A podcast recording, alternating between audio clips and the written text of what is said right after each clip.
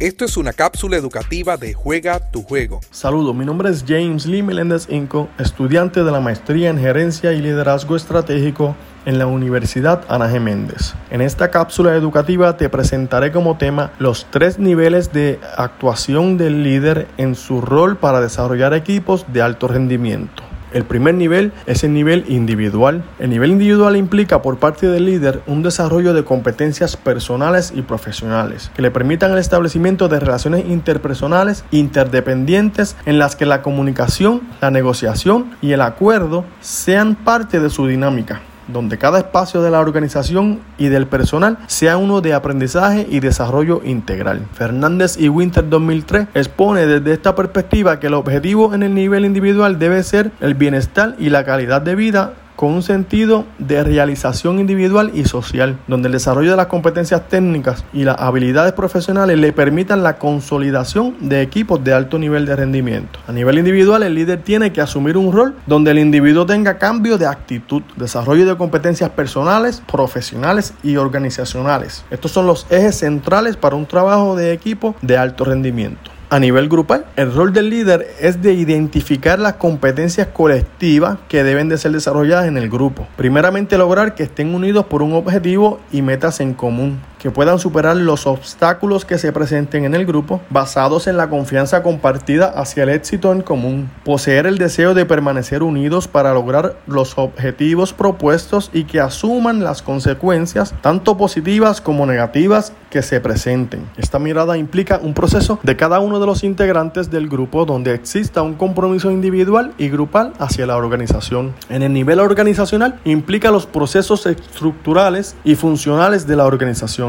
que la organización esté orientada al desarrollo del liderazgo, el desarrollo de un clima, cultura organizacional y a la satisfacción laboral. En este nivel, el rol del liderazgo es un factor para el fortalecimiento de los procesos estructurales de la organización. La gestión del conocimiento, nos dice García y Cordero 2008, debe ser un resultado de equipos de trabajo por la dinámica que se establece, donde la unión es el resultado fundamental. Para ejecutar la misión, la las proyecciones de la organización, es importante identificar equipos con propósitos claros que busquen la innovación realizando un desempeño excepcional para lograr un alto rendimiento. Si es usted un líder y quiere desarrollar un equipo de alto rendimiento, procure cumplir con estos tres niveles de actuación, individual, grupal y organizacional. Sea empático e integre a todos los miembros del equipo y lograrás que tu equipo se desarrolle y opere de manera extraordinaria. Espero que el contenido te ayude a crecer profesionalmente o a tomar las mejores decisiones en tu carrera profesional, empresa o negocio.